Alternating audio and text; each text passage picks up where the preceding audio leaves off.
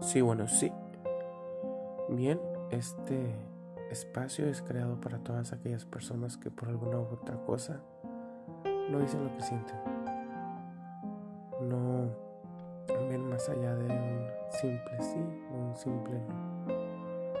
Podemos ser felices de esa manera. Estamos haciendo daño a las personas por no decir lo que sentimos.